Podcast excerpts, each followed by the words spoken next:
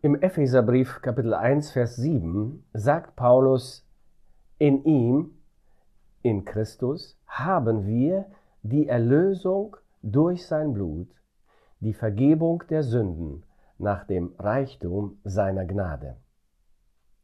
Das unvergleichliche Evangelium enthält laut unserem Text erstens ein unvorstellbares Geschäft, nämlich die Erlösung durch sein Blut, und zweitens ein unfassbares Wunder, die Vergebung der Sünden.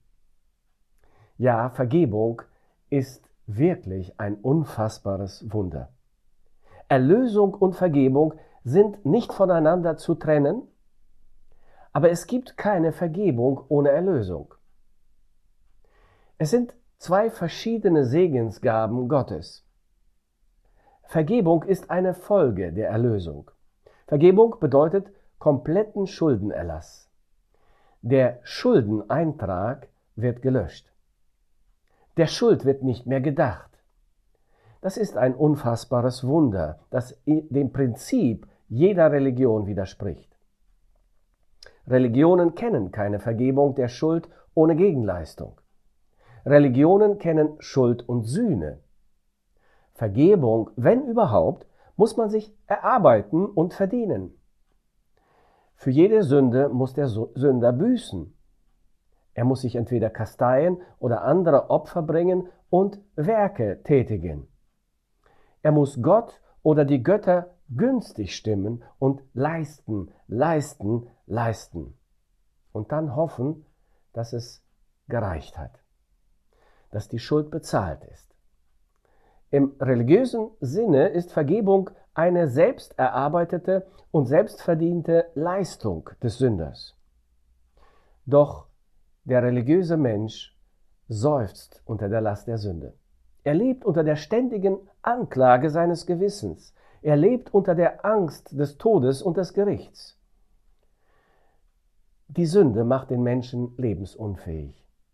Sie raubt ihm Lebensmut und Lebensfreude. Der Mensch hat Psychiatrien erfunden, Gerichte und Gefängnisse geschaffen, um der Sünde zu entfliehen oder irgendwie mit ihr fertig zu werden. Doch all diese Einrichtungen können die Last der Sünde nicht von der Seele des Menschen entfernen. Die Sünde erdrückt und sie tötet den Menschen. Doch das unfassbare Wunder des Evangeliums ist dieses. In Christus vergibt uns Gott ohne Gegenleistung, umsonst, bedingungslos und unwiderruflich, und zwar nach dem Reichtum seiner Gnade, die er uns reichlich hat widerfahren lassen in aller Weisheit und Klugheit, sagt Paulus.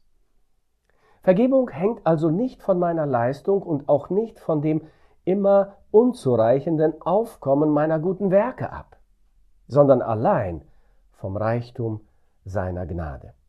Vergebung hängt von der Menge der Gnade Gottes ab. Da muss man keine Angst haben, dass das Guthaben eines Tages aufgebraucht sein wird. Da muss man nicht befürchten, dass es für meinen Nachbarn zwar gereicht hat, aber für mich nicht mehr reicht. Der Reichtum der Gnade Gottes ist unerschöpflich. Ganz gleich, wie ungeheuer groß die Schuld deiner Sünde ist, die Gnade Gottes übertrifft diese Größe bei weitem. Sie ist unerschöpflich. Und diese Gnade hat er uns reichlich widerfahren lassen in aller Weisheit und Klugheit.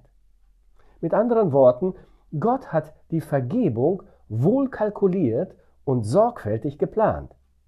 Er hat an alles gedacht. Die Vergebung meiner und deiner Schuld geschieht nach dem Plan Gottes der voller Weisheit und Klugheit ist. Da kann es keine Pannen geben. Deine Sünden und Schulden der Vergangenheit sind berücksichtigt. Deine Sünden und Schulden der Gegenwart und auch deine Sünden der Zukunft hat Gott mit einkalkuliert.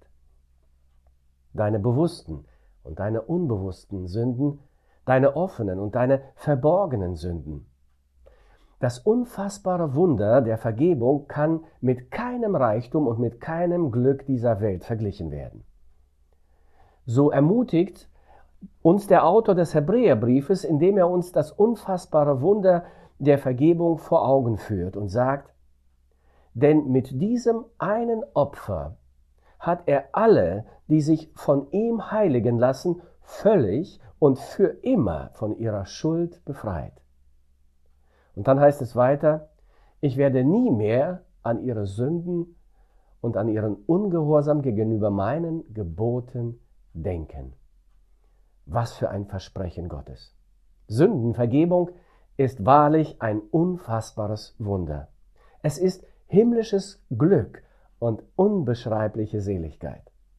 Das Unvergleichliche am Evangelium ist laut unserem Text erstens das unvorstellbare Geschäft, die Erlösung durch sein Blut, und zweitens das unfassbare Wunder der Vergebung der Sünden nach dem Reichtum seiner Gnade, die er uns reichlich hat widerfahren lassen in aller Weisheit und Klugheit.